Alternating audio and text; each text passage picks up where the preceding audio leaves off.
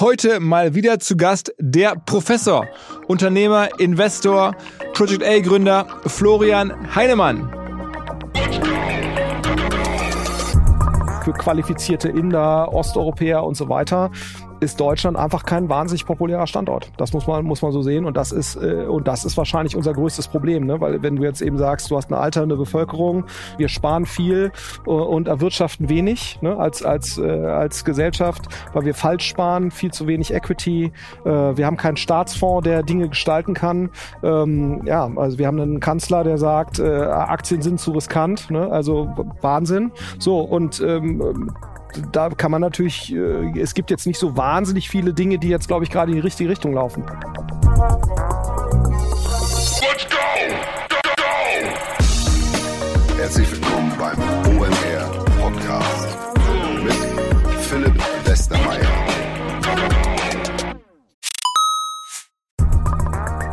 Ihr werdet euch wahrscheinlich fragen, warum unser Partner SalesViewer hier so oft im Podcast wirbt. Aber das ist relativ einfach zu erklären, denn wenn wir hier mittels Podcast Reichweite für SalesViewer erzeugen, dann besuchen natürlich auch hunderte von Menschen die Website von SalesViewer und SalesViewer kann dann mit dem eigenen Tool die Website-Besucher oder deren Firmen vor allen Dingen mit Klarnamen entschlüsseln. Also Podcast-Werbung führt zwangsläufig zu immer mehr Website-Besuchern und Website-Besucher lassen sich in Firmen Klarnamen von SalesViewer entschlüsseln und zu neuen B2B-Kunden machen. Und natürlich auch wir bei OMR sind sehr zufrieden mit SalesViewer, nicht nur als Kunde, sondern auch als Partner. Wir setzen deren Tool ebenfalls ein zur eigenen B2B-Lead-Generierung und entschlüsseln damit die Website-Besucher von OMR, OMR Reviews oder anderen Tochterfirmen. Man sieht einfach, wer eure Webseiten besucht hat und wofür sich potenzielle Kunden interessiert haben. Neben uns, also OMR, sitzen aber auch noch deutlich größere Firmen wie Stepstone, Avato Systems, Sport5, Talon One oder die Vodafone-Tochter Grand Centrix bereits auf SalesViewer und generieren damit täglich neue B2B-Leads. SalesViewer ist bekanntlich auf unserem hauseigenen Software-Bewertungsportal OMR Reviews das bestbewertete Tool in gleich drei Kategorien und kann jederzeit kostenlos getestet werden. Wer also sehen möchte, wer auf der eigenen Website drauf war und diese Person dann am besten zu Kunden verwandeln möchte, der kann das alles kostenlos ausprobieren. salesviewer.com slash OMR. Zurück zum Podcast keine ganz lange Vorrede. Wir saßen in Berlin auf der Konferenz von Project A, also dem VC-Fonds, den der Flo mitgegründet hat und haben dort in seinem Kinosaal diskutiert über die großen Themen der Digital- und Handels- und Marketingwelt aktuell. Ich habe also eine Rundreise probiert, mal wieder mit Flo Heinemann, die zweite, glaube ich, dieses Jahr. Am Ende hat es den Leuten vor Ort zumindest gefallen. Einige der Aussagen vom Flo zum Birkenstock-IPO zum Beispiel scheinen sich auch in den ersten Tagen danach als stichhaltig zu erweisen. Mal gucken, wie es weitergeht. Jetzt aber direkt rein ins große Heinemann-Update. Herzlich willkommen zum OMR Podcast live aus der Kulturbrauerei in Berlin von deiner Konferenz, Flo. Ja, von meiner jetzt nicht unbedingt, aber äh, genau, da ist so primär andere Leute hier, äh, aber genau, Project A macht eine Konferenz und wir machen das alles selbst auch, also ist vielleicht auch aufgefallen. Äh, ist wirklich eine, ein Team-Effort, also wenig externe, sondern wirklich äh, von Project A für sozusagen das Berliner Ökosystem und darüber hinaus. Ja. Und ihr gebt euch immer jedes Jahr ein Motto und dieses Jahr heißt das Motto The Obvious. Und ich dachte, dann frage ich auch natürlich die Obvious Question bei einer Konferenz, bei der man zum Lernen kommt. Was hast du heute gelernt? Ja, also ich habe eine Reihe von Dingen mir angeguckt. Ich hatte äh, ein Panel, was ich mir angeschaut habe, war die Kollegen, die die Defense Tech und Dual Use Tech ähm, äh, machen. Und äh, da ist mein Partner Uwe, äh, den du auch sehr gut kennst, recht federführend unterwegs. Und man muss schon sagen, das ist, äh, ne, es haben ja immer Themen einen gewissen Rückenwind äh, und und das Thema hat eben gerade einfach massiven Rückenwind aufgrund der der geografischen Gegebenheiten oder sozusagen geopolitischen Gegebenheiten, die wir gerade im, im Markt haben. Und da waren ja mehrere Vertreter dabei. Und ich glaube, das Thema wird leider muss man eben auch sagen. Äh, es hat ja jetzt äh, etwas äh, traurigeren Hintergrund, dass so ein Thema jetzt auch relevanter wird. Ähm, ähm, äh, hat einfach massiven Rückenwind äh, gerade. Ähm, und es wäre natürlich schön, wenn diesen Rückenwind eher der Climate Tech hätte als jetzt so ein Thema. Ähm, aber ja, das wird auf jeden Fall auch eine investierbare Kategorie. Und, und wie gesagt, wir als Project A versuchen uns da auch sehr konstruktiv an dem Thema zu nähern. Ähm, und ähm, ich denke, dass das äh, für die nächsten Jahre auch so bleiben wird. Das war nochmal so ein Takeaway für mich. Ähm, anderes Thema äh, war sicherlich das ganze Thema, wie kann ich äh, efficient growth, ne? also das ist sozusagen ein Motto hier oder ein Mantra hier, was sich durch viele äh, Vorträge zieht. Ähm, wie mache ich eine Firma das, wir, wir sind ja hier in einem Wachstumsbusiness. Ne? Das heißt, Tech-Firmen müssen wachsen, die sind in der Regel unprofitabel. Das heißt, die müssen wachsen, sonst sind sie im Prinzip wertlos. Aber die Frage ist eben sozusagen, wie stark können die eigentlich wachsen und wie viel Ineffizienz ist okay, wie viel Ineffizienz äh, kann man in Kauf nehmen, eben vorfinanziert durch Venture Capital.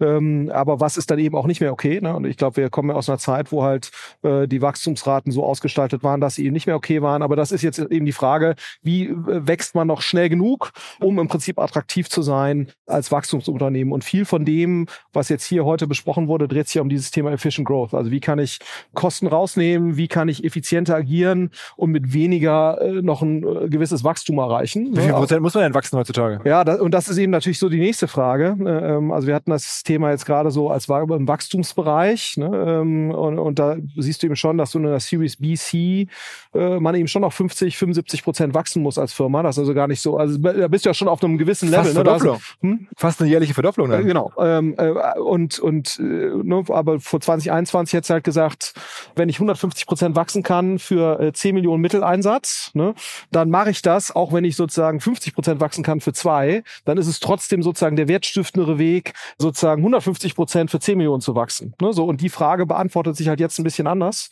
wo ich halt jetzt äh, mir überlegen muss, okay, was ist wirklich sozusagen, was sind die Grenzkosten meines Wachstums? Das eigentlich zu verstehen und, und da ein, ein Verständnis dafür aufzubauen, wenn ich jetzt an gewissen Hebeln ziehe, wie sehr senken sich dann vielleicht auch meine Aufwände. Aber das heißt, 70 Prozent, 75 Prozent Wachstum, das muss es schon noch sein. Das ist im Prinzip, solange ich unprofitabel bin, ne? wenn ich jetzt in dem Moment, wenn ich mich profitabel drehe, dann kann es natürlich äh, sinken, ne? aber auch erst in der späteren Phase. Also in den frühen Phasen, die Frühphasen-Startups, die wir sehen, da bist du immer noch bei 100 Prozent plus, ne? weil du natürlich natürlich auch erstmal eine ganz kleine Basis hast. Also kein Mensch ist halt uninteressiert, äh, ist halt interessiert an Firmen, die, die letztendlich äh, äh, auf einer zu kleinen Basis sich bewegen und dann 10, 20 Prozent wachsen. Ne? Also wenn du zwei, drei Millionen Umsatz machst und 10 Prozent wächst, da, damit wirst du halt nie ein VC-Case. Ne? Also das, das sogenannte Power Law, dem wir ja unterliegen, ne? das heißt also, kannst du jetzt drüber streiten, aber wir sind nicht in der 2080-Welt, ne, wo 20 Prozent der Firmen 80 Prozent der Returns machen. Wir sind eher in einer 5 bis 10 Prozent 90, 95 Welt. Also 5 Prozent, 10 Prozent der Firmen machen 90, 95 Prozent der Returns.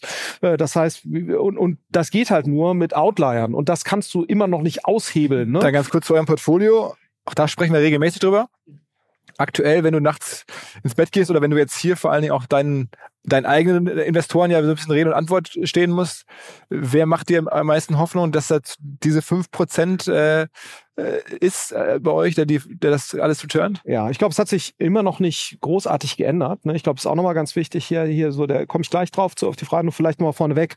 Und das darf man eben bei allen Valuations, Discussion und so weiter nicht vergessen. Das Wichtigste ist halt, dass Firmen operativ gut performen. Firmen, die operativ gut performen und wachsen äh, und kapitaleffizient wachsen, die werden immer einen Wert haben. Die Frage ist halt nur, welchen Wert genau. Aber da, so, und, und die Firmen, die das bei uns sind, hat sich eigentlich nicht großartig geändert. Also es steht immer noch Trade Republic relativ weit vorne. Kollege Graf Graf mit Spriker setze ich immer noch große Hoffnung rein. Ähm, äh, genauso wie auch in Sender. Äh, da kommen in der zweiten Reihe so ein paar Firmen wie jetzt Quantum Systems zum Beispiel, ne? eben also auch in diesem Defense-Tech-Bereich. Also genau so, äh, so, äh, aber das ist eben, ähm, wir sind ein hitgetriebenes Business und das hat sich auch nicht geändert. Das heißt, bei allem effizienten Wachstum äh, darf das eben nicht dazu führen, dass Firmen auf eine mittelmäßige Wachstumstrajektorie kommen. Bloß vielleicht auch nochmal ein ganz wichtiger Aspekt dabei, und das war auch das Riesenproblem dieser 20, äh, 20 2021 Phase in dem Moment, wenn du halt zu Kapital ineffizient wächst, ne, und das ist ja, führt das halt dazu, dass du sehr viel Geld aufnehmen musst.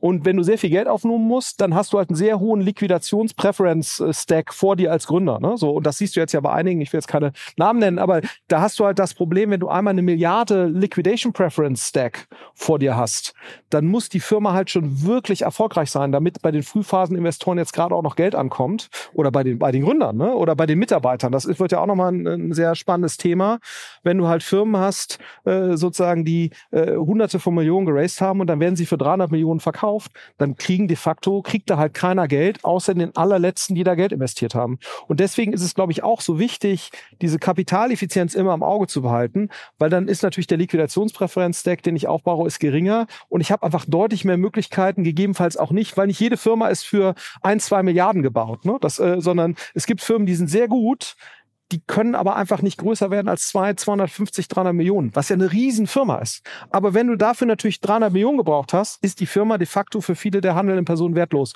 Und ich glaube, das ist eben ganz wichtig, auch als Gründer, ne? weil ich glaube, vielen Gründern ist das auch nicht immer so hundertprozentig klar. Da sind wir auch nicht hundertprozentig aligned. Also wir als VCs und die Gründer, ne? weil für uns als VCs sein, sind ja eigentlich die Firmen nur wertvoll, wenn sie zu diesen fünf oder zehn Prozent gehören. Ne? Das heißt, wir haben eigentlich immer den Anreiz, die Gründer zu einem maximalen Hit äh, bestreben zu, zu bringen. Und das ist für die Gründer natürlich gar nicht unbedingt immer gut, wenn sie halt erkennen, oh, ne, unser Wachstum wird einfach zu ineffizient, wenn wir zu stark aufs Gaspedal treten. Für uns wäre es eigentlich besser, wenn wir vielleicht halt nur 30 Prozent wachsen oder 20. Ne? Und dann werden wir vielleicht in zehn Jahren eine 200 Millionen Firma. Ist auch super. Wenn wir dahin mit 20 Millionen gekommen sind, ist es ein riesen Erfolgscase. War denn, so. das, war denn das letzte Jahr für euch das Schwierigste, seit es Project A gibt? Ähm, das Schwierigste, was es für Project A gibt, also von auf der Portfolio-Seite ja. Ne? Äh, für uns als Firma war wahrscheinlich das schwierigste Jahr, als wir es geschafft haben, sozusagen unseren ersten unabhängigen Fonds zu raisen. Das ist jetzt ehrlicherweise eher so eine Insider-Geschichte. Wir waren ja mit Otto und Springer, hatten wir einen Fonds geraced und wir hatten drei Jahre Track Record und dann mussten wir mit diesen drei Jahren Track Record äh, einen neuen unabhängigen Fonds raisen, wo zwar Otto und Springer noch dabei waren, aber im Prinzip eben nicht mehr die großen Investoren. Das heißt, wir mussten im Prinzip 140 Millionen Fonds zusammenzimmern 2015. Da war ja auch noch nicht so viel Geld im Markt. Und das war wahrscheinlich die als Organisation größte Herausforderung, dann 140 Millionen Euro von eben verschiedenen neuen Investoren. Das war die, das war auf, als Project A wahrscheinlich die größte Herausforderung, die wir bis jetzt hatten. Auf der Portfolio-Seite ähm, ganz klar jetzt. Ne, muss man muss man sagen, weil ihr auch äh, Abschreibungen habt im Portfolio. Klar, also ja, und das ist ja vielleicht auch nochmal ganz interessant. Ne? Als normalerweise schreibst du als VC-Fonds ab, wenn die nächste Finanzierungsrunde stattfindet. Ne? Dann, äh, sprich, wenn die nächste Runde eine Down, sogenannte Down-Round ist, dann würdest du die äh, Bewertung runternehmen. Das ist anders als bei Private Equity. Bei Private Equity kommt jedes Jahr, äh, jedes Quartal der Wirtschaftsprüfer und guckt quasi, was ist die Firma wert. Ne? Und, und dann verhandeln die so ein bisschen mit dem PE und dann schreiben die Firma rauf runter. Bei uns ist es im Prinzip immer die letzte Finanzierungsrunde. Davon sind viele Fonds abgewichen, jetzt in der Krise, wir auch. Ne? Das heißt, wir haben proaktiv gesagt, gewisse Firmen da haben wir jetzt nur die sehr wertvollen angeschaut, sind weniger wert, weil wir halt gesehen haben, wenn, ne, wir hatten äh, gestern den Kollegen von Economist von Goldman bei unserem AGM, das ist unsere Hauptversammlung sozusagen, da hat der Kollege von Goldman berichtet, dass der Index der Non-Profitable Tech Stocks, also Public Stocks, die nicht profitabel sind, äh, ist vom Höchststand äh, Februar 2021 bis heute 75 Prozent gefallen. Zwischendurch war er 90 Prozent gefallen, jetzt ist er wieder auf minus 75 Prozent hoch im Vergleich zum Höchststand.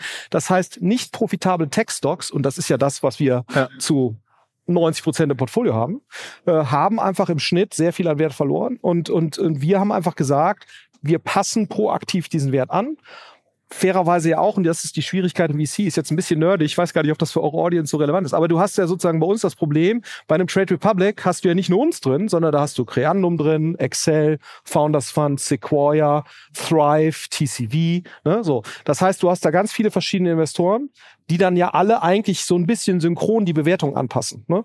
Und das haben wir versucht. Also wir haben uns mit den wesentlichen Investoren abgestimmt und haben bei einer Reihe von Assets auch wirklich relevante Abschreibungen äh, durchgeführt. Also wir reden dann von 20, 30 Prozent oder noch mehr? Teilweise noch mehr. Ähm, nicht, weil die Firmen operativ schlecht laufen, sondern äh, weil wir einfach gesagt haben, die Market, Public Market Comparables und das ist ja der beste Referenzwert, den du hast, sind halt einfach um 30, 40, 50 Prozent eingebrochen und dann passen wir unsere Bewertung proaktiv an. Das hätten wir nicht gemusst, ne? also Best Practice. Und daran sieht man auch, dass VC immer noch eine relativ junge Industrie ist, äh, dass es da eigentlich keinen klaren Standard gibt. Wie wann, das wann kommt denn der nächste Exit bei euch? Ja, das ist, äh, wenn ich das wüsste. Ne? Also äh, das ist ja so ein bisschen auch die Schwierigkeit im, im VC. Im PE-Bereich kannst du eigentlich immer verkaufen. Da ist nur die Frage, was ist halt dein Multiple. Ne? Eine profitable Firma kannst du immer verkaufen. VC hast du halt immer ein Fenster. Ne? Wir haben gerade auch über IPOs gesprochen. Es gibt ein IPO-Fenster. Wenn du das nicht nutzt, dann dauert es erstmal wieder zwei, drei Jahre. Ne? So. Und, und genauso ist es auch bei den relevanten Exits. Also man kann immer Exits herbeiführen. Ne? Also wenn man sehr günstig verkauft, und das machen wir auch gerade, äh, das natürlich schon, und das ist auch eine Entwicklung, die wir gerade im Markt sehen, dass schon Firmen, die zum Teil auch wirklich gut sind, äh, aus unserem Portfolio, aber auch aus anderen, dass die letztendlich in eine Art Exit getrieben werden, zu einem ja wirklich suboptimalen Zeitpunkt. Warum? Weil halt klar ist, dass die nächste Finanzierungsrunde die stattfinden wird, sehr wahrscheinlich nicht von internen Investoren getragen werden kann und, und, und das Interesse von externen auch überschaubar sein wird. Und deswegen sind sie quasi gezwungen, den Exit-Prozess herbeizuführen. So, und, und das führt natürlich gerade zu keinem besonders guten Resultat.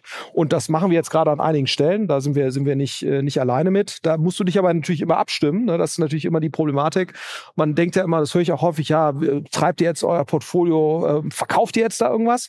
Wir können ja, ne, wir sind zehnprozentiger Shareholder, zwölfprozentiger, wenn es hochläuft, mal 20.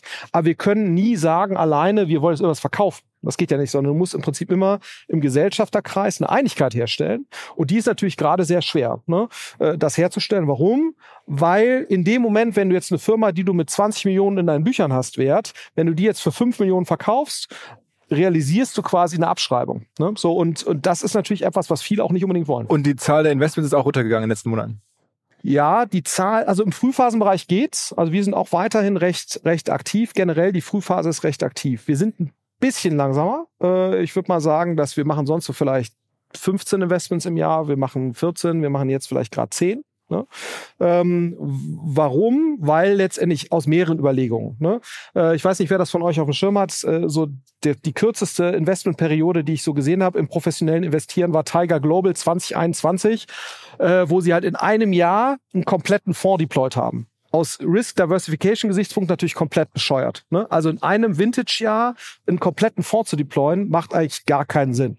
So, und, und, und früher war es eigentlich üblich, dass die Investmentperioden, früher, das hört sich an so wie nach dem Krieg, ne? also Venture Capital ist ja noch gar nicht so alt, also so vor zehn Jahren war es eigentlich üblich, dass Fonds vier Jahre Laufzeit hatten im Frühphasenbereich. Das heißt, dass du über vier Jahre investiert hast, über verschiedene äh, auch Themen hinweg. So, das hat sich so ein bisschen verkürzt. Wir waren auch auf zweieinhalb runter, zwei Jahre. So, und wir gehen jetzt vielleicht wieder auf drei, dreieinhalb Jahre hoch dadurch, äh, ne, und das hast du eigentlich bei vielen, das hast du bei Cherry oder so, siehst du das eigentlich auch. Das heißt, die, die, die äh, Vorlaufzeit, äh, die Investmentperioden verlängern sich und dadurch reduziert sich gefühlt die Anzahl der Investments. Das größere Problem oder die größere Zurückhaltung siehst du eigentlich gerade im, im späterphasigen Bereich. Also auch wenn du dir irgendwelche Crunchbase-Statistiken oder so anguckst, Frühphase ist eigentlich ganz okay. Spätere Phase ist das Problem. Warum? Ne? Weil natürlich dort, solange wir so eine Unsicherheit haben, was das neue Bewertungsniveau ist, das ist halt noch nicht ganz fest etabliert. Was, was haben denn die, die Typen von Birkenstock richtig gemacht? Oder zumindest ja. die Investoren? Die haben jetzt irgendwie ja, während wir sprechen, quasi IPO. Ja. Und zwar äh, innerhalb von Einstieg von dem Fonds. Also der Fonds ist ja das Geld von dem Herrn Arnaud, also dem ja. LWM Asch äh, Chef oder ja, Eigentümer. Ähm, und die haben das, ich glaube, übernommen vor vier Jahren oder fünf ja. Jahren für, für vier Milliarden, 4, was Milliarden. Und jetzt ist irgendwie IPO heute fast neun Milliarden. In diesen Zeiten mit ja, Sandalen. Ähm, ja. Da können die Zeiten so ja gar so, nicht so viel zum Thema ohne also, du jammerst jetzt ja. hier, aber nein, das, nein, nein, wenn ich das sehe, dann denke ich mir, okay, besser geht's doch gar nicht. Ja, das stimmt. Und das ganz ohne Gen AI und so weiter, das ist eigentlich, äh, eigentlich ganz gut. Ja, sollte einem auch zu denken geben ab und zu. Ähm, ja, also genau. Erstmal vielleicht äh, Ketterton ne, äh, ist der Fonds sozusagen ursprünglich nur reines Arnaud-Geld. Ne, Arnaud kennt er ja, ne, also reichster Mann der Welt, immer so mit Jeff Bezos und, und Elon Musk, je nachdem wie der Aktienkurs steht. Aber rock solid, ne, also für den Franzosen echt unglaublich, stehen die wirklich sehr gut da und haben ja im Prinzip ihr Geld verdient dadurch, dass sie halt Luxusmarken zusammengekauft haben. Und El Catterton, ne, das machst du natürlich so, also das ist also ein eigener PE-Fonds, das ist sozusagen, also wenn die Yacht nicht mehr reicht, dann äh, machst du sozusagen oder nicht zum Mars fliegen willst, weil du sagst so, nee, ist irgendwie äh, zu weit, zu weit, dann machst du halt einen eigenen Large Cap PE-Fonds. Äh, so und das hat die Familie Arnaud gemacht. Da können aber auch Dritte investieren. Also wenn ihr mit Arnaud investieren wollt, könnt ihr das. Äh, scheint gut zu laufen. Ja. Scheint ganz gut zu laufen. Und die haben sich halt sehr stark speziali spezialisiert auf Konsumenten-Plays. Äh, so, und, und die sind aber im Prinzip ein normaler Private Equity Fund. Das heißt, was machen die? Ne, die gehen rein ähm, äh, und, und, und das ist schon eben sehr wirkungsvoll holen in der Regel ein neues Management, das haben sie auch bei Birkenstock auch gemacht, was sie wirklich bis an die Halskrause incentivieren. Ne? Also das ist ja sozusagen das Private Equity Playbook. Du holst dir fünf, sechs, sieben neue Leute, ähm, die wahnsinnig gut auch bezahlt werden, wenn das richtig gut funktioniert. Ne? Also du, du kannst als, äh, ähm, der, ich wäre mir jetzt relativ sicher, ohne dass ich jetzt die Details kenne, äh, die, das Management, was dort jetzt gerade aktiv ist, die entscheidenden fünf, sechs, sieben Leute werden alle zweistellige Millionenbeträge da jetzt verdienen. Äh, ähm, und, und das ist ja auch völlig okay. Die haben ja richtig viel Wert geschaffen. Ähm, was passiert in der Regel noch? Ne? Die, die, arbeiten natürlich mit Fremdkapital. Ne? Das heißt also, du hast nicht nur, das ist schon nochmal etwas, was viele Leute unterschätzen. Man könnte ja sagen, viereinhalb Milliarden gekauft, jetzt ist es neuen Wert, haben sich verdoppelt. Wahrscheinlich haben die sich eher verdreieinhalbfacht, weil natürlich der Fremdkapitalhebel, ne, ihr kennt das von eurer Immobilien, äh, eigenen Wohnung, die ihr kauft, ist halt ein Hebel. Ne? So, das, und das ziehen die in der Regel auch. Das kannst du nur bei profitablen Firmen, das wird da funktioniert haben. Das heißt, die werden, würde, wäre meine Schätzung, zwischen 30 und 50 Prozent Fremdkapital eingesetzt haben, was natürlich die Rendite nochmal steigert. Äh, und was sie natürlich super machen, und das ist eben so LWM-Arsch Playbook at its best, hat man auch schon bei Remova gesehen, ziehen Preispunkt hoch, ne, machen die Distribution exklusiver. Äh, also haben wir im Prinzip auch Rimowa, äh, war das sehr schön zu beobachten, haben im Prinzip bei gleichbleibender Kofferqualität einfach mal den Preis um 60 Prozent äh, gesteigert und die Distribution deutlich exklusiver gemacht. Und aus irgendwelchen Gründen, die ich wirklich nur, wo ich nur meinen Hut ziehen kann, funktioniert das, ne? Weil wenn du sozusagen in der Lage bist, deinen Preis hochzuziehen bei gleichbleibender Produktqualität, bist du natürlich unfassbar profitabel. So, und, und das ist eben auch das, was du ja bei LWMH sehr schön sehen kannst ne, weil die es halt geschafft haben, dass Menschen Handtaschen für 8000 Euro kaufen, die halt einen Materialwert von 200 Euro haben. Das ist natürlich ein, ein super Business. Ne? So, ähm, und ähm, äh, ja, warum Menschen das tun, äh, erschließt sich mir jetzt nicht. Ne? Äh, aber es gibt offenbar genug, äh, die das tun. Und bei Birkenstock ist es natürlich nicht ganz so extrem, ne? weil natürlich die Preispunkte da deutlich niedriger sind. Äh, aber auch da haben sie es halt geschafft, äh, ein Stück weit diese Premium-Strategie zu fahren, der Distribution und Produkt.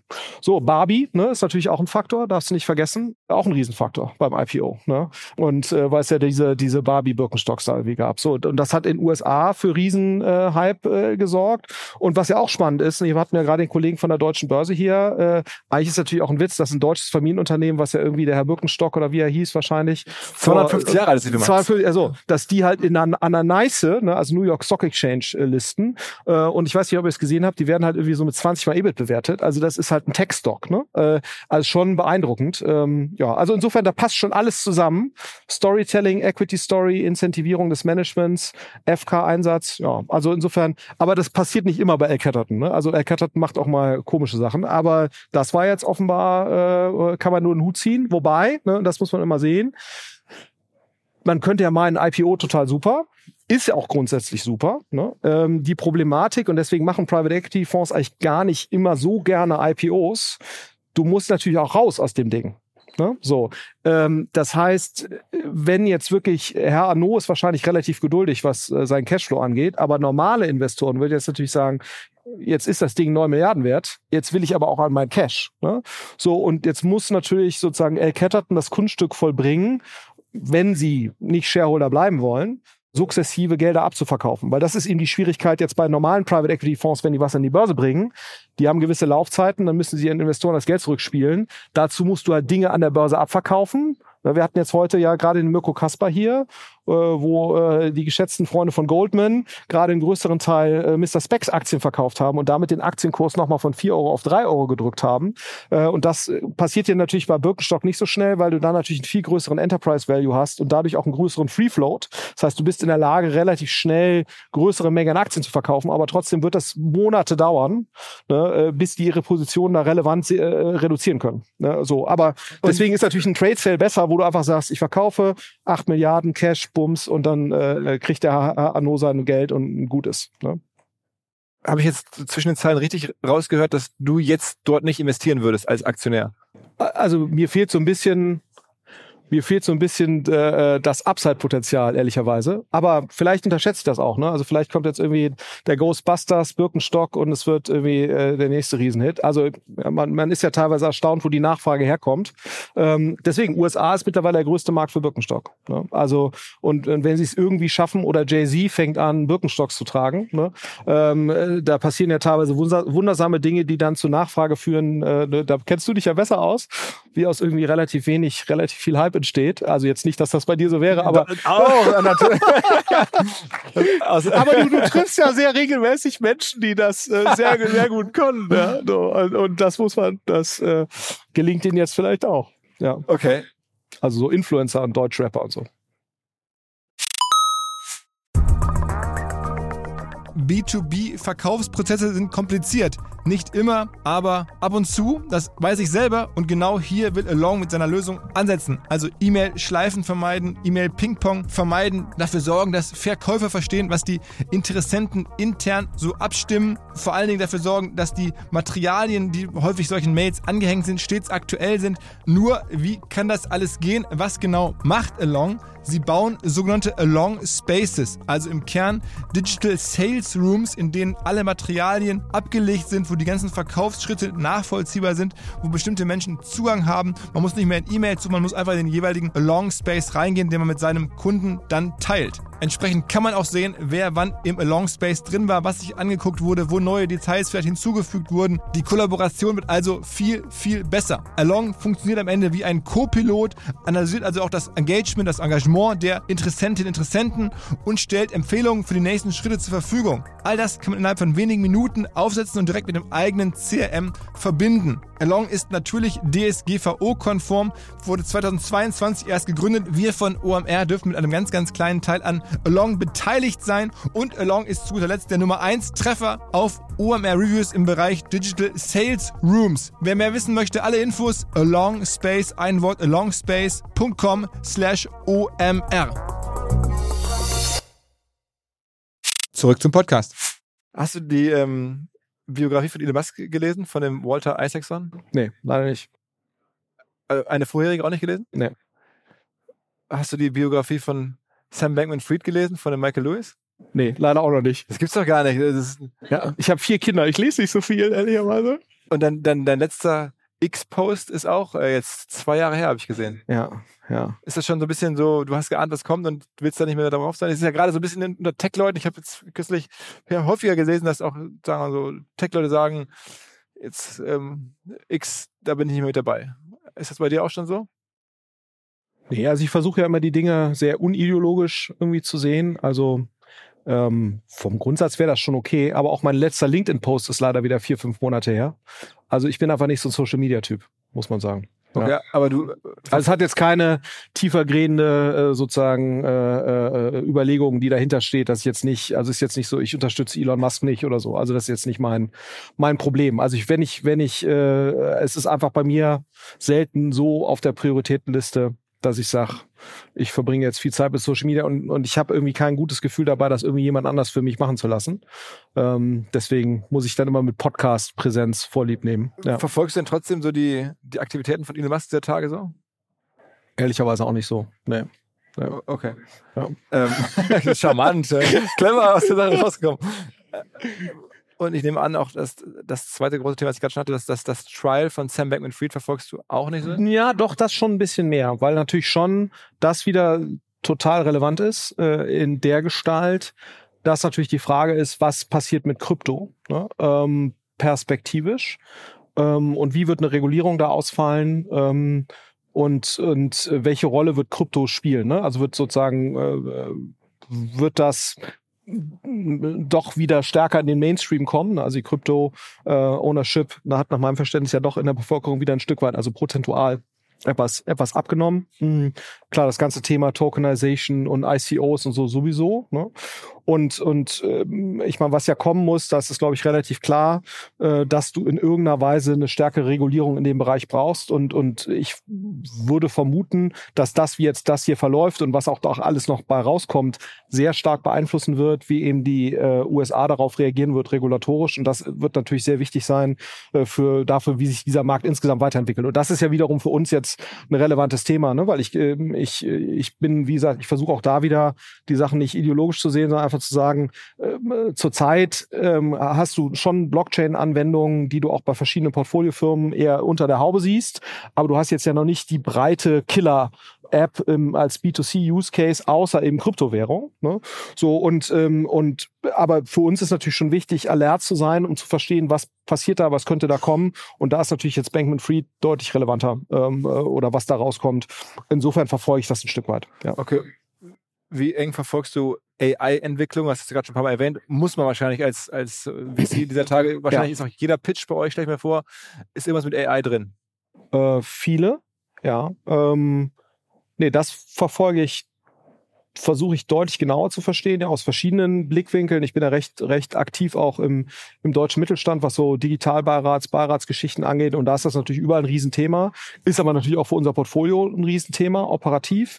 Und ist natürlich auch potenziell für uns als Investmentbereich ein, ein Riesenthema. Aber ich glaube, man muss eben wirklich diese Bereiche separieren. Ne? Ich glaube, als Entwickler oder im Bereich Marketing oder im Bereich Customer Service äh, gibt es ja jetzt schon sehr, sehr viele Use Cases, die wir da bei uns praktisch im Portfolio sehen, die jeden Tag passieren. Und, und, und äh, das macht, glaube ich, total Sinn, sich damit auseinanderzusetzen und, und da auch ein gewisser ja, äh, Vorreiter gedanklich irgendwie zu, zu sein als, als Gründer. Ähm, also ich glaube, da die Möglichkeiten zu verstehen, to macht total Sinn. Als Investmentfeld deutlich schwieriger, ne? also zu sagen, wo kann ich jetzt da wirklich als VC investieren? Was macht da wirklich Sinn? Ähm, unsere These eben auch so ein bisschen, dass man auf diesem Application Layer ähm, sehr genau schauen muss, äh, passiert da wirklich etwas, was eben, ähm, äh, wir nennen immer competitive, das Competitive Mode, also gibt es da irgendwas, was wirklich verteidigbar wird, äh, was zum Beispiel sowas sein kann wie ein vertikal integrierter Ansatz in einer gewissen Funktion oder ein vertikal integrierter Ansatz in einer gewissen Industrie, wo du dann wirklich in der Lage bist, durch eine Spezialisierung auf ein Vertical oder eine Spezialisierung auf, auf eine Funktion in der Lage bist, auch vielleicht ein proprietäres Datenset zu generieren in, de, in dem Tool und das erzeugt dann die Verteidigbarkeit. Ne? Also äh, ich denke mal so Themen wie jetzt so ein Jasper AI, ne, was ja relativ viele nutzen, oder auch so ein Midjourney oder so, würde ich halt sagen, ist wahrscheinlich für uns jetzt kein Investitionscase, ne, weil ich jetzt nicht sehe, dass du dort über fünf bis zehn Jahre, und das ist ja unser Horizont, äh, dass du da wirklich eine systematische Verteidigbarkeit herstellen kannst. Hat denn der Mittelstand Angst vor AI? Ähm, was Oder heißt Angst? drauf? Äh, boah, ja, also mein Eindruck ist schon, äh, die sind, äh, die sind aufgeregt. Ja, also der, der Mittelstand ist bei Weihnachten. Der Mittelstand ist aufgeregt ähm, und und ähm, sieht schon, dass das total relevant ist irgendwo für sie und natürlich auch irgendwo Effizienzthemen äh, hebt und vielleicht auch sozusagen beim Fachkräftemangel hilft und so weiter. Äh, aber du siehst eben schon sehr unterschiedliche Ansätze, wie man eben äh, als als Corporate oder etabliertere Organisation jetzt diese Themen reintreibt. Ne? Und, und viele haben natürlich auch so ein bisschen Angst, dass daraus das nächste Big Data wird. Ne? Also Big Data war so ein bisschen, da hast du irgendwelche Typen, die sitzen auf irgendeinem, äh, mein Lieblingsbeispiel ist immer der Teradata Cluster. Ich sage jetzt nicht von welcher Firma, aber da gab es immer ein Teradata Cluster bei einer größeren Firma, wo wir sehr involviert waren. Und dann die Leute waren total excited über ihren Teradata Cluster, aber nur die Typen, die mit dem Teradata Cluster gearbeitet haben, weil alle anderen haben von diesem Teradata Cluster oder dem, was da rausgekommen ist, eigentlich nie irgendwas gesehen. So, das heißt, die, die operative Relevanz von, von Big Data war dann doch nicht so richtig spürbar. Also Und- der Spruch, um das mal offiziell zu sagen, ich habe das über Jahre auch auf Konferenzen immer gehört, Daten sind das neue Öl. ja. der Spruch war falsch. Ja, also potenziell schon, aber die, die Grube war halt da hinten, ne? Und es ist halt nicht gelungen, das Rohr irgendwie da zu verlegen, um das Öl aus diesem Ding herauszuholen. So, und, und das soll halt diesmal nicht passieren. Ne? So, und, und, und ich glaube, was halt jetzt die Herausforderung sein wird, ist, äh, du willst ja, dass möglichst viele Leute AI nutzen und, und äh, ChatGPT nutzen und so weiter. Gleichzeitig musst du aber natürlich sicherstellen, dass du sozusagen äh, eine gewisse Vorauswahl triffst, welche Tools sollten wir verwenden, welche Daten laden wir da rein, was holen wir da wieder raus, ne? was sind, was sind auch, muss ich jetzt eine eigene Instanz aufsetzen von ChatGPT, wo halt nur gewisse Daten über eine API reingegeben werden, aber eben äh, ich ganz genau kontrollieren kann, was da fließt, ne? weil wenn du jetzt anfängst, alle deine sensiblen Daten in ChatGPT einfach ungefiltert reinzuladen, das kann es auch nicht sein. Ne? Das heißt, du wirst wahrscheinlich, um auch nicht so, ich nenne das immer so AI-Silos zu erzeugen in irgendwelchen Bereichen, musst du wahrscheinlich in irgendeiner Weise eine konsistente äh, sozusagen Konzept oder Struktur finden. Wie kannst du äh, es eben schaffen, dass gewisse Tools vorausgewählt werden, äh, dass, dass auch eine Art Produktmanagement dann äh, eingeführt wird. Und die Frage ist halt, wer tut das ne? in, den, in, den, in den Aber Corporates? wer verdient denn jetzt an der ganzen Sache bislang Geld, außer unser heute fehlender Freund Sascha Lobo als Vortragsredner zu dem Thema AI? ähm, äh, wer verdient denn der, der, ja, wo ist da? Also der Mittelstand gibt, wen geben die Geld schon aus? Oder, oder Ja, wie nee, können die das geben, für sich? also erstmal die Berater natürlich, die jetzt dabei Ja. helfen. Ne? Also die verdienen auf jeden Fall schon mal Geld. So und und du siehst schon äh, klar Entwicklerproduktivität, siehst du ganz klar. Du siehst auch bei uns jetzt im Portfolio, aber auch in diversen Sachen, die ich sonst äh, so sehe, dass auf einmal sehr viel Content generiert wird mit Hilfe von AI, Übersetzung. Ne? So, es wird auch lustigerweise, und das ist jetzt mit AI nicht zu verwechseln, ne? aber das führt häufig so in einem Zug. Du hast eine äh, sehr starke Zunahme an Automatisierung. Ne? Also wir haben ja auch hier die Kollegen von Make als äh, als Sponsor, aber gibt's natürlich auch Zapier und wenn es da noch alles gibt, ähm, äh, dass die Leute auf einmal anfangen, ihre Prozesse zu automatisieren, was jetzt ja mit AI gar nicht so viel zu tun hat, sondern es ist einfach eine Ablaufsautomatisierung. Aber dass eben solche Themen natürlich schon dazu beitragen, dass du einen Effizienzgewinn hast. Also so, so ein Peak AI haben wir jetzt noch nicht. Man könnte ja argumentieren, die Zugriffszahlen auf ChatGPT und all diese ganzen Sachen gehen ja schon wieder stark zurück. Also der erste Neugier-Rush ist durch.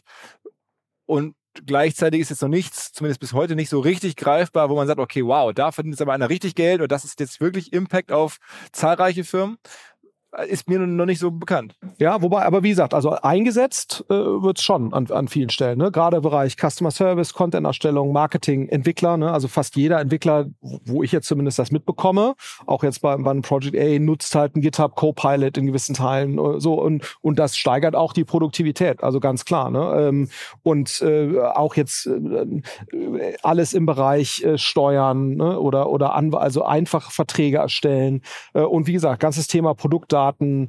Ähm, also es gibt schon sehr konkrete, äh, konkrete Use Cases per Gen AI, die auch, äh, die auch funktionieren. Ähm, und äh, wie large scale die dann immer sind, ne, muss man, muss man sehen.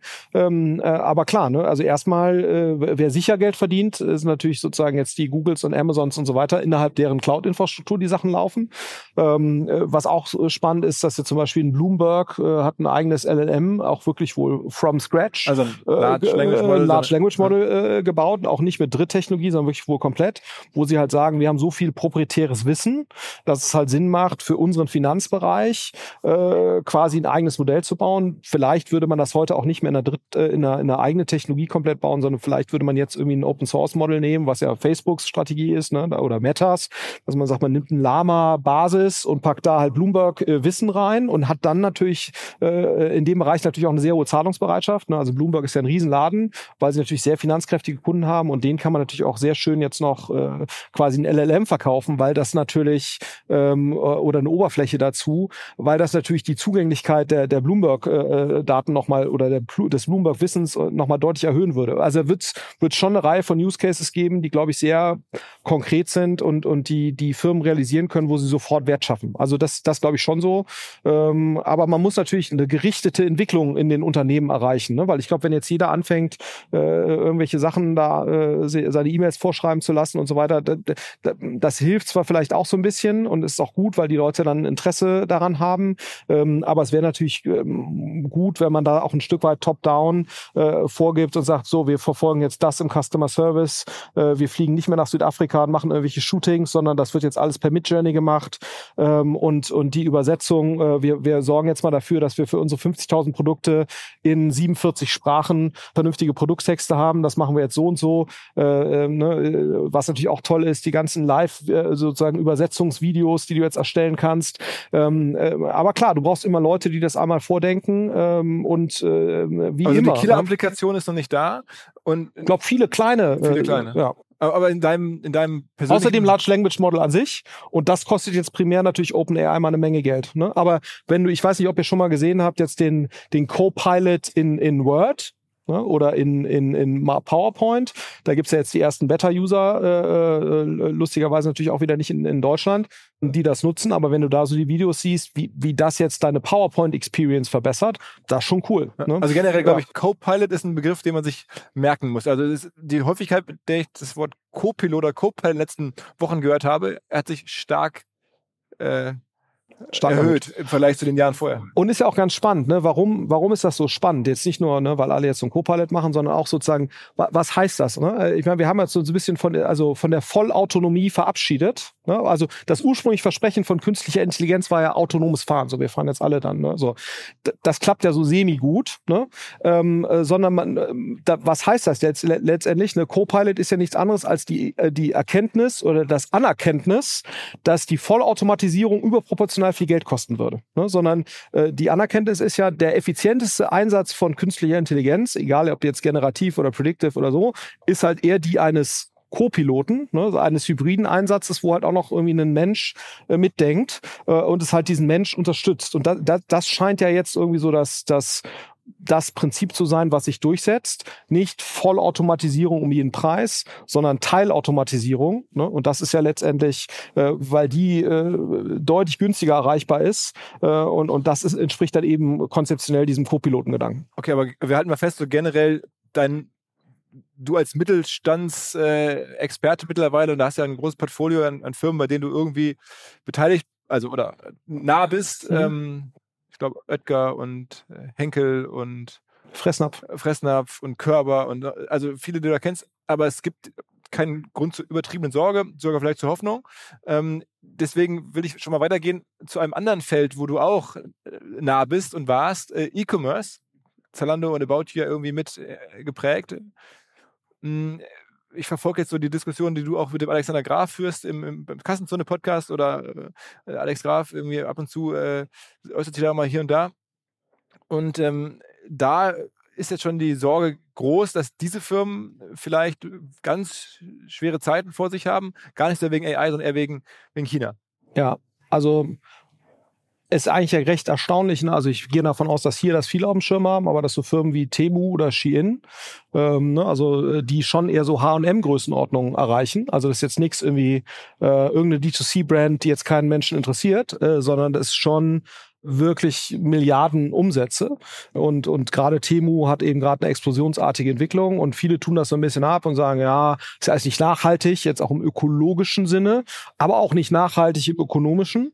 Ähm, ähm und, und das mag alles sein, so. Ähm, ähm, also im ökologischen, glaube ich, völlig klar. Aber im ökonomischen sind wir uns halt aktuell nicht so sicher, ne, ob das nicht äh, deutlich nachhaltiger ist. Und was wir halt sehen, und da, was das Spannende an, an sowas wie Temu, ne, vielleicht auch vom Konzeptionellen, dass wer das, wer das noch nicht für sich gesehen hat, ähm, was Temu ja erreicht oder auch ein Shein äh, sozusagen auch ein Stück weit pioniert hat, ist die lassen halt relativ viele Konsumentenvarianten zeigen, die in der App den Konsumenten dann reagiert der Konsument darauf, kauft, schaut sich an und so weiter. Und auf Basis dessen wird dann mehr von den Varianten produziert, äh, die halt beim Konsumenten besonders gut ankommen. Entweder durch sozusagen Engagement mit diesen Varianten oder durch tatsächlichen Kauf. Und das ist ja schon mal total cool. Eigentlich vom Grundgedanken. Warum? Ne, weil äh, das wisst ihr wahrscheinlich, aber traditionelle Fashion-Industrie ist ja im Prinzip so: Du hast zwei Saisons ne, und und dann wird Ware produziert und du hast eine Vororder und eine Nachorder. Und du hast eigentlich immer von den Sachen, die gut laufen, zu wenig und von den Sachen, die die die schlecht laufen, viel zu viel und dann wird irgendwann rabattiert. Ne? Also Wahnsinn. So und das hat, das war ja im Prinzip der Witz bei Shein äh, bei, bei Shein, bei, bei Sarah und, und H&M, dass sie diesen Zyklus im Prinzip verkürzt haben. Ne? Also wir haben nicht mehr diese zwei Saisons, sondern Fast Fashion. Ne? Das heißt, ich äh, sorge im Prinzip dafür, dass Designs eine kürzere Halbwertszeit haben und dadurch reduziere ich idealerweise den Ausschuss. Ne? So. Und die treiben das ja nochmal noch mal eine Spur weiter, indem sie halt sagen, ich verbinde im Prinzip das Konsumentenverhalten direkt mit den produzierenden Fabriken. Der Grundgedanke ist ja gar nicht doof. Problem ist natürlich nur, die schippen den Kram direkt, auch relativ viel per Luftfracht ja, für Luftfracht muss man auch mal, ne, werden da irgendwelche 30 Euro, 10 Euro Teile äh, aus China hier hingeflogen, auch innerhalb kürzester Zeit. Ne? Also nur, dass ich auch mal so, also äh, was ich phänomenal fand, äh, zum Beispiel ein sehr schönes Beispiel, äh, und da ist eben China schon wahnsinnig beeindruckend. Die haben halt wirklich es geschafft, als die Queen gestorben ist, also natürlich wahnsinnig trauriges Ereignis, aber innerhalb von 24 Stunden waren halt Queen-Devotionalien mit dem Todestag der Queen im Container auf dem Weg nach Europa. Ne? So, und, und das ist halt, äh, da ist halt HM Lichtjahre von entfernt. Ne? So, und, und diese Dinge kommen halt gerade massiv eben über Temu in Shein äh, äh auf uns zu. Wie gesagt, ne, ein Shein in Deutschland ist wahrscheinlich größer als ein Bon Prix in Deutschland mittlerweile. Also das nimmt den Leuten ernsthaft Marktanteile weg, gerade natürlich eher im unteren Segment, ne, also im unteren Preissegment. Aber es gibt keinen Grund, struktureller Natur, ne, warum jetzt diese Produkte nicht auch äh, in höheren Preissegmenten äh, ähm, relevant sein sollen. Also ich glaube, sein. kann ja auch dann irgendwie Elektronik sein oder whatever, ne, genau. So und und und das ist ja auch das Prinzip von Temo, da bist du ja nicht nur bei Fashion und deswegen glaube ich, ist so dieses, das ist nur Schrott aus China, was nicht nachhaltig hier nach Deutschland äh, oder nach Europa oder in die USA kommt, greift, glaube ich, zu kurz, weil ich glaube, die, die grundsätzlichen Wirkmechanismen, die da genutzt werden, ist so ein bisschen auch so ein Moment wie damals, als About You quasi die Mobile-App eingeführt hat und das einfach besser war als Zalando in der Mobile-Welt, ne? weil Zalando war ein Search-zentriertes System und dann kommt ein, ein Browse-basiertes System auf Mobile und das war eben dann About You und deswegen waren sie in dem Bereich besser und das ist jetzt eben nochmal eine, eine, eine Disruption quasi des Konsumentenverhaltens. Also hast du, aber hast du jetzt Angst konkret um einen About? Ich habe heute bei Exciting Commerce gelesen, da stand schon so ein Post von dem Jochen Krisch, äh, ähm, About You hat noch 129 Millionen Euro Cash. Also so ein bisschen wie so eine Drohung schon das da. Ähm, äh, und da dachte ich, okay, so habe ich jetzt da noch nicht drauf geguckt. Ähm, also ich glaube, About You, das darf man immer nicht vergessen, ne? der, der äh, About You oder auch Zalando, das ist ja nur ein Bruchteil des europäischen Fashionhandels. Also der, der Markt ist ja viel größer. So, äh, ja, da würde ein About You auch in Mitleidenschaft gezogen oder auch ein, ein Zalando. Ähm, aber das Problem, äh, wer, wer leidet da zuerst drunter? Ne? Ähm, ist jetzt nicht ein Zalando oder die leiden da auch drunter, aber sag mal, die sind ja vergleichsweise wehrhaft. Ne? Das wird natürlich sozusagen den Abgesang auf quasi den, den kleinen und mittleren äh, Fashionhandel nochmal äh, verstärken. Und ich glaube, es ist halt wichtig, dass wir verstehen, auch Leute wie Deichmann und, und andere große Händler in dem Bereich, dass die halt verstehen, wie machen die das eigentlich? Ne? Weil dieses Prinzip der direkten Anbindung von Fabriken mit dem Konsumentenverhalten und das intelligenter zu vernetzen, das ist ja ein sehr komplexes Thema. Äh, da musst du die, äh, die Fabriken entsprechend anpassen, Produktionszyklen und so weiter. Da hängt ja viel mehr dran. Ne? Also Leute denken immer so, da wird so ein bisschen billiger Scheiß aus China hier hingeschifft. Und, und, und, aber das grundsätzliche Prinzip ist halt hochkompliziert. Und ich glaube, das zu verstehen, als deutscher, europäischer, amerikanischer Einzelhändler, das ist, glaube ich, äh, total gut, weil wenn wir dieses Prinzip hier, gerade für Dinge, die du nicht so brauchst, ne? also Fashion, ja, man braucht Kleidung, aber das ist jetzt nichts äh, lebensessentielles, dass das jetzt wahnsinnig toll aussieht oder so. Aber gerade bei solchen Dingen wäre es natürlich toll, wenn wir dieses Prinzip auch hier stärker beherzigen würden, vielleicht auch mit näher dran liegenden Fabriken, ehrlicherweise, wo halt die Wege nicht so lang sind. Das ist sozusagen die eine Komponente, die da dran ist. Und was du halt auch wieder siehst, und das ist schon spannend, ne? Also das siehst du ja auch ehrlicherweise schon bei Amazon-Sellern, äh, die ja zum Teil ähm, äh, sich einfach an keine Mehrwertsteuerregeln und so weiter halten Arbeiten, ne? Produkthaftungsthemen ähm, und wo natürlich auch ein europäischer Regulator und auch ein amerikanischer Regulator sich überlegen muss, was lasse ich da eigentlich zu? Ne? Weil du hast äh, mehrere Komponenten dabei. Wir, wir subventionieren derzeit billige Pakete laut Weltpostvertrag, die jetzt hier äh, nach Deutschland also kommen. Also da ist Regulierung klar gewünscht. Äh, absolut. Und natürlich auch gewisse Mindeststandards, was Produkte angeht und so weiter. Du hast ne? ja auch Nähe zu anderen Politiker. Spricht man darüber? Klar, aber es ist natürlich jetzt nicht irgendwie on top of, of mind, ne, was glaube ich schon äh, eigentlich natürlich, also du siehst jetzt schon, äh, dass, dass der Lobbyismus der Händler aufgewacht ist. Die sind leider nicht so professionell wie die Finanzlobby äh, oder Versicherungslobby oder Autolobby, die da deutlich besser aufgestellt sind, ähm, um, um solche Themen anzugehen. Also du siehst schon ein gewisses Aufwachen, hast du ja auch bei Tarek, äh, glaube ich, wahrgenommen. Ähm, also da läuft, glaube ich, schon hinter den Kulissen einiges, ne, aber eigentlich ist es natürlich ein Witz, dass wir es zulassen, dass solche Produkte auf dem Weg, unabhängig davon, ob das jetzt beeindruckend ist vom Prinzip, dass wir das zulassen und eigentlich hat das keiner so richtig am Schirm. Also ich habe schon mit diversen Politikern auch gesprochen, wenn du denen sagst, kennen Sie eigentlich Temu, kenne ich nicht. Ne, so. So, und, Aber es gibt äh, ja schon jetzt auch verschiedenste E-Commerce-Firmen. Und, und vielleicht, vielleicht noch mal ein, ein Aspekt, ne? Dahinter steht halt hier Pinduoduo, äh, also börsennotierte chinesische Firma, mehrere hundert Milliarden wert, trotz sozusagen jetzt chinesischem Kapitalmarktsabschlag. Ne? Also äh, chinesische Kapitalmärkte haben ja gerade einen massiven Abschlag wegen des politischen Risikos. Äh, das heißt, die, die werden Temu weiterhin ordentlich finanzieren. Und die, die geben auch Geld für Marketing aus. Absolut. Äh, also und, und Temu ist gerade die Equity Story von Pinduoduo. Ne? Das heißt, ähm, die, die sozusagen gegenüber dem Markt zeigen, unser eigentliches Modell kränkelt so ein bisschen, aber jetzt haben wir das da und that's the fastest growing E-Commerce Play. Und was natürlich auch schade ist, ne? ist natürlich auch äh, was mich immer, was mich auch ärgert. Ne? Du hast natürlich einerseits Konsumenten, die mehr Nachhaltigkeit fordern und Fridays for Future und so weiter. So, und dann hast du aber sozusagen die am stärksten, mit Abstand, stärksten wachsenden E-Commerce-Konzepte der letzten fünf bis zehn Jahre sind halt Shein und Timo. Ne? Also äh, Nachhaltigkeits äh, Na Nachhaltigkeit hat es mal gar nichts zu tun. Ja. So und und das ist natürlich schon auch. Äh, ich verstehe das ein Stück weit, dass wir natürlich jetzt gerade in der aktuellen Krise äh, das Konsum, Zurückhaltung und so weiter, ähm, ähm, da, dass man da spart, das verstehe ich. Aber das ist natürlich schon, äh, also in der Masse Ne? Äh, muss man wahrscheinlich, wenn man, ich versuche ja immer ideologiefrei auf Sachen drauf zu gucken, äh, kann man jetzt nicht feststellen, dass sich der Konsument viel, viel nachhaltiger verhält über die Zeit. Also ne, ähm, siehst du ja auch beim Konsum von Bio-Lebensmitteln, der wieder zurückgegangen ist jetzt und so weiter. Also insofern, also es gibt mehrere Angles. Ne? Es gibt Konsumentenverhalten, wo wir eigentlich was tun müssen.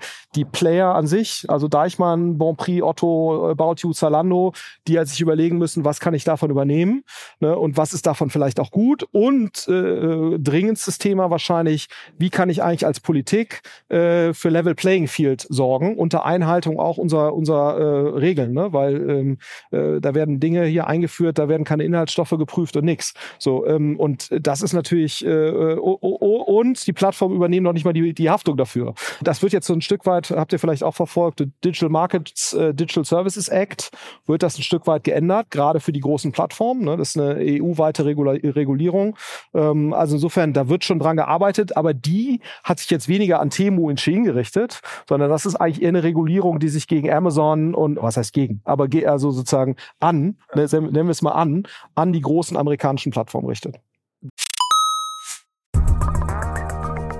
Kleiner Hinweis für die neuen Ziele. Und zwar Pipedrive kennen wir bei OMR auch sehr gut. Das CRM-System insbesondere für die Förderung des Wachstums kleinerer Firmen. Pipedrive ermöglicht es ganz einfach den Überblick zu behalten über Vertriebsaktivitäten, Gespräche, Abschlüsse. Man verpasst keine Nachfassaktion. Pipedrive ist vor allen Dingen einfach zu bedienen, vollständig anpassbar auf die jeweilige Firma, auf die jeweiligen Teams und erstellt sehr hübsche visuelle Berichte. Darüber hinaus gibt es zahlreiche smarte Automatisierungen. Also geht zu pipedrive.com, um dort eine kostenlose 14-tägige Testversion zu starten.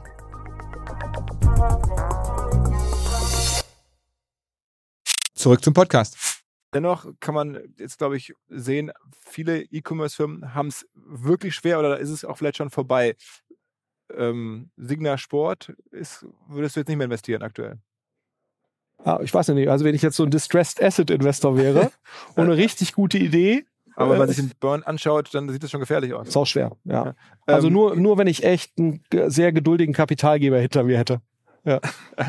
ähm, die ganzen äh, E-Commerce Roll-Ups hatten wir auch im Podcast in den letzten Jahren zu Gast. Ähm, habt ihr keine Beteiligung oder doch? Nee, nee. Also wir haben uns ja aus. Bist du nicht traurig drüber? Äh, dass ihr diese Chance verpasst habt? Äh, nee, nee. Also in dem Fall jetzt nicht. Ähm, ja, und ich meine, wir hatten es ja gerade auch, äh, E-Commerce ist gerade eben, äh, ne, und ich finde ja Zalando ist eine super Firma, ich finde auch You ist eine super Firma, aber du hast eben gerade einfach das Problem, äh, dass E-Commerce ja, sich sehr, sehr schwer tut äh, am Kapitalmarkt. Und das spiegelt sich natürlich dann auch eins zu eins im, im VC-Bereich wieder. Ähm, ich finde aktuell wahrscheinlich ein bisschen übertrieben. Ne? Es kommen halt sehr viele Dinge zusammen.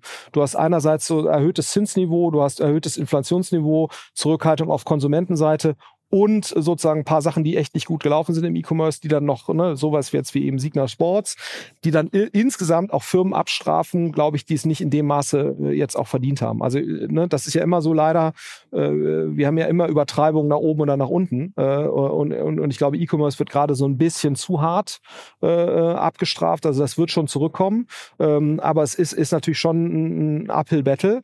Und, und wie gesagt, ne, und, und E-Commerce hast du halt häufig, äh, das ist ja generell bei Tech-Titeln aktuell das Problem, die jetzt auch börsengelistet sind, wenn du einfach einen relativ hohen Abzinsungsfaktor hast mit den höheren Zinsen und ne, du hast natürlich sozusagen äh, Investoren ziehen Geld aus dem Kapital, aus dem, aus dem Aktienmarkt ab weil sie halt im Public Equity Markt, ich meine, du kriegst gerade US-Staatsanleihen, kriegst du da fünf Prozent, ja, so wo du sagst, ja, das ist halt Risk-Free Return. Du hast natürlich ein Währungsrisiko, äh, aber viele Investoren wollen sowieso im Dollarraum investiert sein. Das heißt, du hast jetzt natürlich dann äh, sozusagen äh, Public Stocks äh, oder Stocks, die sich relativ schwer tun dagegen, gerade dann in einem relativ unsexy Bereich. Die werden dann natürlich überproportional abgestraft. Also ich glaube schon fundamental macht das schon Sinn. Ne? Also, also eine Firma wie Zalando oder About You wäre ich mir schon relativ sicher, dass sie sich wiederholen werden perspektivisch. Ähm, gerade wenn sie auch sozusagen jetzt diese Hausaufgaben da Richtung Richtung was was kann ich eigentlich von Temu Shein lernen, ähm, äh, ein Stück weit auch jetzt vielleicht den Gen AI äh, nutzen, weil da kannst du wirklich Geld sparen. Ne? Also in, in, in dem Bereich, was jetzt Customer Service angeht, was Produktcontent angeht und so weiter. Ähm, also ich glaube, da, da, geht schon einiges. Aber du musst jetzt eben deine Hausaufgaben machen und äh, äh, du darfst halt, musst halt kein Geld brauchen. Ne? Lass noch ein paar, paar, Worte über die Plattform Deutschland sprechen. Das ist ja auch irgendwie immer, immer wieder jedes Jahr ein bisschen Thema. Und ich habe das Gefühl, ist die Sicht vieler Unternehmer, Unternehmerinnen äh, hat sich da schon nochmal verschlechtert auf, auf unsere Plattform eigentlich. Wie ist denn da deine Wahrnehmung? Also es gibt wahrscheinlich jetzt wenig Dinge, wo man jetzt sagt, wir stehen jetzt wirklich, also äh, entwickeln uns da eine total richtige Richtung. Ne? Also ich meine, wir haben, wir haben die Energiethematik noch nicht gelöst, wir haben äh, alternde Bevölkerung, wir haben jetzt ein Einwanderungsgesetz, wo man, glaube ich, mal gucken muss, was dabei rauskommt. Ne? Wir brauchen ja dringend mehr Fachkräfte. So, ähm, aber wir haben gleichzeitig äh, sozusagen eine Bevölkerung, die das nur zum Teil will. Ne? Also äh, die Einwanderung eher als problematisch ansieht. Ähm, obwohl wir Einwanderung brauchen, ist völlig ohne Zweifel. Ähm, ähm, klar, wir brauchen äh, auch qualifizierte Einwanderung. Ne? Also so, so sehr es natürlich wichtig ist, auch äh, syrischen Flüchtlingen zu helfen und so weiter. Das, da haben wir auch eine gewisse Verpflichtung, das weiß ich. Aber wir dürfen natürlich auch diesen Block der qualifizierten Einwanderung nicht vergessen. Ähm, und, und die Hoffnung ist ja jetzt genau von diesem neuen Einwanderungsgesetz, dass das hilft. Aber wir sind natürlich als Standort, äh, wenn du jetzt, äh, gibt ja eine Reihe von Studien oder Statistiken für qualifizierte Inder, Osteuropäer und so weiter ist Deutschland einfach kein wahnsinnig populärer Standort. Das muss man muss man so sehen und das ist äh, und das ist wahrscheinlich unser größtes Problem, ne? Weil wenn du jetzt eben sagst, du hast eine alternde Bevölkerung, du hast gleichzeitig haben wir vorhin schon zu, äh, zugesprochen, wir sparen viel äh, und erwirtschaften wenig als Gesellschaft, weil wir falsch sparen, viel zu wenig Equity. Wir haben keinen Staatsfonds, der Dinge gestalten kann. Ähm, ja, also wir haben einen Kanzler, der sagt, äh, Aktien sind zu riskant, ne? Also Wahnsinn. So und ähm, da kann man natürlich, äh, es gibt jetzt nicht so wahnsinnig viele Dinge, die jetzt, glaube ich, gerade in die richtige Richtung laufen. Vielleicht ist es das erneuerbare Energienthema, wo, wo wir eine Chance haben. Ich sagen, wenn jetzt, um es mal positiv sagen zu sagen, wenn jetzt in ja. sechs, sieben, acht Jahren die Energie wirklich nichts mehr kostet, weil sie halt äh, nachhaltig produziert wird, dann wäre es schon sehr günstig. Jetzt Aber da muss es uns natürlich auch gelingen, ne, Energie aus dem äh, Norden äh, günstig in den Süden zu kriegen, äh, wo Herr Söder sich ja gerade etwas bewegt hat, was Genehmigungsverfahren angeht. Aber wenn wir natürlich irgendwie zehn Jahre brauchen, um eine Trasse von Norden in den Süden zu legen, ähm, dann äh, nützt uns das natürlich nicht viel mit der günstigen Energie, weil die dann im Norden ist äh, und, die, und die Industrie ist halt im Süden. Ähm, und wenn wir da nicht relevant einfacher, äh, relevant schneller werden, was Genehmigungsverfahren angeht und so weiter, dann haben wir da wahrscheinlich schon, schon ein Problem. Ähm, also insofern, ja, äh, es ist jetzt zumindest mal, wenn du das mit anderen Ländern vergleichst, ne, also wenn du es mit dem Inflation Reduction Act äh, in den USA vergleichst, da wird halt systematische äh, sozusagen Industrie- und Wirtschaftspolitik betrieben.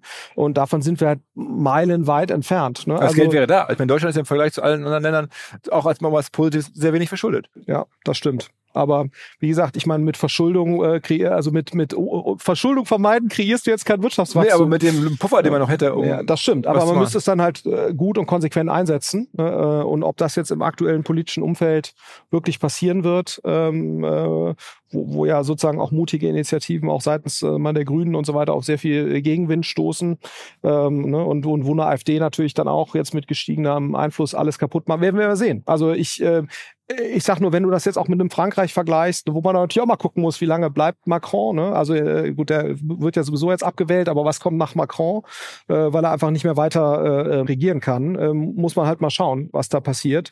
Es ist halt nur, wenn du es eben mit anderen Ländern vergleichst, äh, mit denen wir im Wettbewerb stehen, ähm, dann sind wir da wahrscheinlich relativ gesehen nicht so gut aufgestellt. Wer, wer macht's richtig gut? Was heißt richtig gut? Aber ich glaube schon, dass jetzt ein Inflation Reduction Act äh, genau das richtige Signal setzt. Ne? Also werden erneuerbare Energien gefördert, es werden Zukunftsindustrien gefördert, wahnsinnig konsequent. Kann man natürlich sagen, boah, hat das jetzt irgendwas mit Level Playing Field zu tun? Natürlich nicht. Ne? So, ähm, aber das ist wahrscheinlich schon äh, Best Practice, was man gerade so machen kann. Und das könnten wir aber natürlich nur auf europäischer Ebene äh, erreichen. Und, und dass wir jetzt irgendwie sowas auf europäischer Ebene erreichen, äh, das hatte Frau von der Leyen ja mal angekündigt, aber davon sind wir, glaube ich, relativ weit entfernt. Ich war gestern auf einer Veranstaltung hier in Berlin, da waren sehr viele so Gründer in deinem Alter, vielleicht noch ein paar Jahre älter. In meinem Alter, so alt? Äh, ja, ja, also Berlin, also Berlin 2.0, mhm. eine sehr gute Veranstaltung, aber ich du bist auch regelmäßiger Gast. Ja. Gestern Abend aus den Gründen des Events, glaube ich, nicht da. Ähm, aber es war schon so ein bisschen äh, die Gründergeneration fast vor dir oder mhm. so. Mit, mit, mir so, ja, genau. Das ist ähm, total. Und dann ist jemand aufgestanden da in der Diskussion und hat gesagt, ähm, also er wollte mal sich eigentlich jetzt hier selbst irgendwie äh, bezichtigen und auch eine Diskussion auslösen. Er sei seiner Generation, das sei eigentlich irgendwie ein Riesenproblem und er sei darüber sehr ja, emotional und auch geschockt, nicht gelungen, in Deutschland oder in Europa eine Firma aufzubauen, die mit den amerikanischen äh, Superscalern oder Großfirmen konkurrieren kann. Also es sei das Versäumnis einer ganzen Generation von Unternehmern in Deutschland oder in Europa, sowas nicht geschafft zu haben. Hm. Ist wahrscheinlich so, ja. Und wenn man die Nachkriegsgeneration anguckt, ist es halt nicht so. Ja, das ist schon so. Also der deutsche Mittelstand, den wir heute haben, da hast du halt eine Reihe von Weltmarktführern und so weiter. Und das ist uns wahrscheinlich im Digitalbereich äh, bisher nicht gelungen. Absolut. Und woran liegt das? Ja, ich glaube schon, dass gewisse Dinge auch Zeit brauchen. Ne? Also, ähm, äh, dass du natürlich auch ein, ein, Ökosystem sich entwickeln muss. Und du siehst ja, was jetzt zum Beispiel aus so einem CDTM entsteht in München. Ne? Ähm, äh, und ich glaube, ich kann das sagen, mit BWLern wirst du das jetzt nicht erreichen. Also ich bin selbst BWLer, insofern, sondern du brauchst natürlich äh, die, die Ingenieure, die da, äh, wo, wo wir Top-Universitäten haben und die dann eben Unternehmen bauen wie einen Celonis und so weiter, die dann eben sowas vielleicht erreichen können. Äh, und davon brauchst du einfach viele. Ne? So, und, und, das darf man eben auch nicht vergessen, ne? dafür ist natürlich auch ein, ein Einwanderungsgesetz und eine Attraktivität äh, von, für Hochqualifizierte so wichtig. Wenn du anschaust, was sind jetzt die Unicorns und, und die Firmen, die dann letztendlich an die Börse gehen in den USA, eine relevanter Anteil äh, wird halt von Migranten, äh, von hochqualifizierten Migranten gegründet. Äh, so, und das ist, äh, ist schon wichtig, aber das braucht halt Zeit. Ne? So, und ähm, ich glaube, was wir schon mittlerweile in Deutschland haben, wir haben eine okay Venture Capital Szene. Äh, wenn Firmen später Geld brauchen, dann kriegen sie das. Ne? Also auch Firmen wie Sequoia und so weiter sind alle ja mittlerweile in Europa und auch in Deutschland sehr aktiv. Das heißt, also die, die Voraussetzungen, die du hast, du hast mittlerweile äh, auch eine Reihe von Leuten, die jetzt schon mal gesehen haben, äh, wie gute Tech-Firmen funktionieren. Ich glaube, die, die grundsätzlichen Voraussetzungen sind da, aber du, äh, letztendlich ist es in den USA ja genauso. Du brauchst einfach Lighthouse-Firmen, also Leuchttürme, die letztendlich die Entwicklung nach oben äh, äh treiben. So, und in den USA ist das natürlich für 30, 40 Jahren losgegangen ähm, äh, im Digitalbereich oder der Basistechnologie, die dann letztendlich dazu geführt hat und bei uns eben deutlich, deutlich später. Ne? Wir hatten ja im Prinzip äh, eine Venture Capital Renaissance erst ab 2007 und du darfst eben nicht vergessen, äh, im Standard Poor's Index sind heute fast 50 Prozent der Unternehmen, die im Standard Poor's Index, also größten 500 Unternehmen in den USA, sind Venture Capital finanziert. Ne? Also wenn du guckst, was ist sozusagen in Deutschland äh, an, an Venture Capital finanzierten Unternehmen. Da hast du ein äh, HelloFresh, äh, die jetzt irgendwie DAX, MDAX sind, äh, Delivery Hero, Zalando.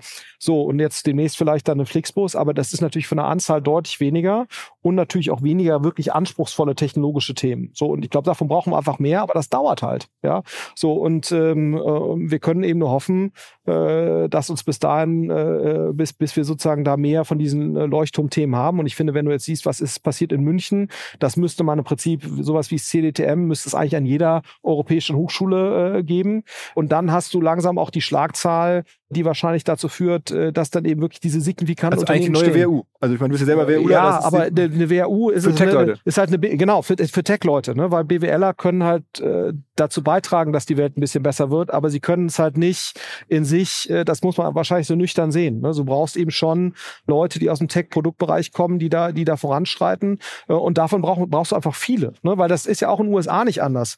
Ich hatte jetzt gerade wieder, war letzte Woche auf einem sehr, sehr interessanten Investoren-Meeting von einem Fund of Fund, der in wirklich alle Top-Fonds seit 30 Jahren investiert. Und es ist halt so, es sind fünf Prozent der Unternehmen ne, Venture Capital finanziert. Und wie gesagt, da ist die Grundgesamtheit sind Unternehmen, wo Sequoia, Excel und so weiter investiert hat. Ne? Also wirklich nur in sich schon Picture Perfect, alles toll. Und selbst davon machen halt fünf Prozent der Unternehmen, generieren halt 80 Prozent der Returns oder noch mehr äh, in, in dieser Industrie. Und da brauchst du einfach eine relativ große Menge an Unternehmen, damit du halt eine Chance hast auf ein Spotify und so weiter. Und davon brauchst du halt nicht eins, sondern und, und bei Spotify kannst du jetzt auch drüber streiten, ob das jetzt, ne, ist schön, ich höre auch gerne Musik, aber das ist natürlich jetzt nichts, wo du sagst, das ist jetzt äh, ähm, ne, technologically path ist vor allem nicht profitabel.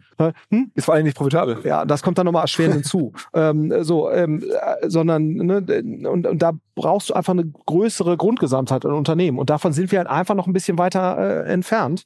Äh, und, und da musst du natürlich auch als Europa insgesamt denken. Auf der anderen Seite, ne, Israel, gerade aus anderen Gründen, äh, äh sehr stark in der Presse, äh, aber da siehst du natürlich, wie ein ganz kleines Land also Israel hat ja, äh, weiß ich, 10 Millionen Einwohner und, und äh, Venture Capital pro Einwohner deutlich über den USA, ne? also deutlich, ähm, äh, wie auch ein sehr kleines Land durch einen starken Fokus, durch die Ver Verquickung von, von Armee und Venture Capital Szene es eben schafft, einen wahnsinnig beeindruckenden Wirtschaftszweig zu kreieren. Also insofern, es geht schon, auch im kleineren, äh, aber äh, trotzdem ist sozusagen das Gesetz der großen Zahlen äh, gilt eben im Venture Capital ganz klar und, äh, und meine Hoffnung wäre, ja, dass wir da eben stärker agieren. Das Problem ist nur, und das ist eben so wahrscheinlich das, das grundlegende Problem. Wir tun uns halt wahnsinnig schwer mit so einem, ich sag jetzt mal, makronesken Verhalten. Ne? Also sozusagen, wo halt einfach Macron sagt, Tech ist wichtig, äh, äh, Invest in France, gibt's da eine Konferenz im äh, Versailles, da sind alle Minister, da kommst du hin, da kannst du sozusagen alle Minister treffen. We are open for business, wie du immer so schön sagst, äh, wo halt wirklich die Politik sagt, wir wollen, wir finden das wichtig, ne? So und dass jetzt Herr Scholz mit seinem Kabinett sich in Meseberg hinsetzt, äh, Meseberg ist nicht ganz so glamourös wie wie Versailles und sagt so, wir laden jetzt mal äh, sozusagen Tech-Unternehmer aus der ganzen Welt ein und sagen so, we want you here, was müssen wir tun? Ne? So, das passiert halt nicht in dem Maße. Ähm, und äh, ich glaube, das wäre halt schon wichtig. Und ich habe halt so ein bisschen Sorge, dass wir diese konzertierte äh, Aktion, die du wahrscheinlich bräuchtest, auch gerade auf europäischer Ebene, in diesem ganzen Gemengelage zwischen äh, Föderalismus, AfD und so weiter, dass wir da halt einfach DPS nicht auf die Straße bringen. Ja, aber gut. Ich hoffe es natürlich, äh, dass es anders läuft. Ähm, ähm, äh, bloß, wie gesagt, ich versuche ja immer recht nüchtern auf die Dinge zu gucken und, und ja, in Wahrscheinlichkeit zu denken. Und ich glaube, die Wahrscheinlichkeit ist nicht so hoch. Auf der anderen Seite, ne, wer hätte gedacht, dass Franz Müntefering und, und, und Herr Schröder äh, äh die Agenda 2010 aus der Taufe heben würden? Ja, also insofern, vielleicht muss einfach noch ein bisschen beschissener laufen, damit es besser wird. Okay, was ein Schlusswort. Also ja.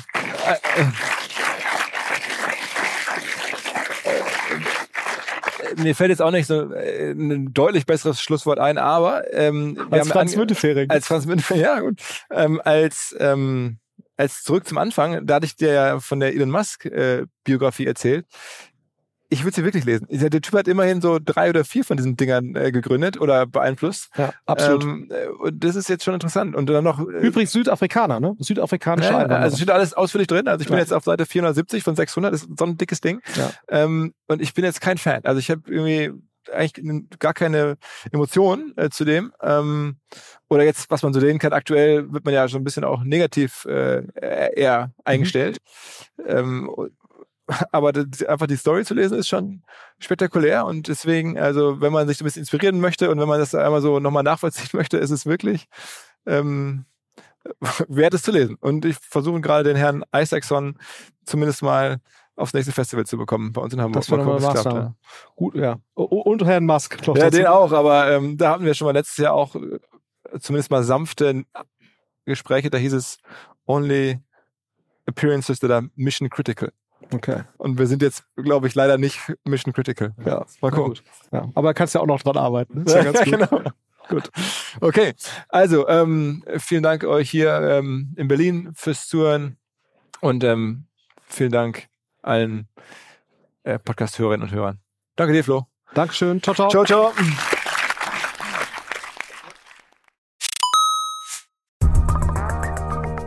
In Köln entsteht möglicherweise gerade ein neues deutsches Unicorn und zwar, weil wir alle naiv sind und Fehler machen und die uns davor beschützen. Die Rede ist von der Firma So Safe, die dafür sorgt, dass wir trainiert werden, unsere Belegschaft, unsere Kolleginnen und Kollegen trainiert werden, einfach nicht mehr auf Scams, auf Betrüger reinzufallen, die uns Mails schicken wie jetzt Login-Daten ändern oder dein Cloud-Account wurde deaktiviert, auf die dann geklickt wird und die dann nachher großen Schaden anrichten, weil hinter diesen Mails einfach Cyberangriffe stecken die menschliche Naivität ausnutzen. 85% aller Cyberattacken, die erfolgreich sind, gehen zurück auf menschliche Fehler und nicht auf besonders gutes Hacken oder so, sondern wirklich darauf, Sachen zu machen, die auf die Menschen reinfallen und genau davor schützt euch SoSafe. Wer glaubt, das betrifft mich nicht, wer glaubt, bei uns im Unternehmen kann ich mir das nicht vorstellen, den lade ich ein, kostenlos sich einem Angriff von SoSafe auszusetzen, natürlich ohne Risiko und zu schauen, wie naiv eure Leute sind oder auch nicht, versus dem Schnitt 30% Prozent beträgt die Klickrate normalerweise auf solche Phishing-Mails. Also die Gefahr ist wohl offensichtlich sehr groß und SoSafe hilft dann im Zweifel mit Angriffssimulation, mit Risikoanalysen, mit Auswertungen und natürlich dabei die sogenannte Human Firewall zu stärken. Insbesondere natürlich auch in Bezug auf KI, die ja häufig auf Seiten der Betrüger dabei mit eingesetzt wird. Alle Infos, ihr könnt euch selber attackieren lassen unter sosafe.de slash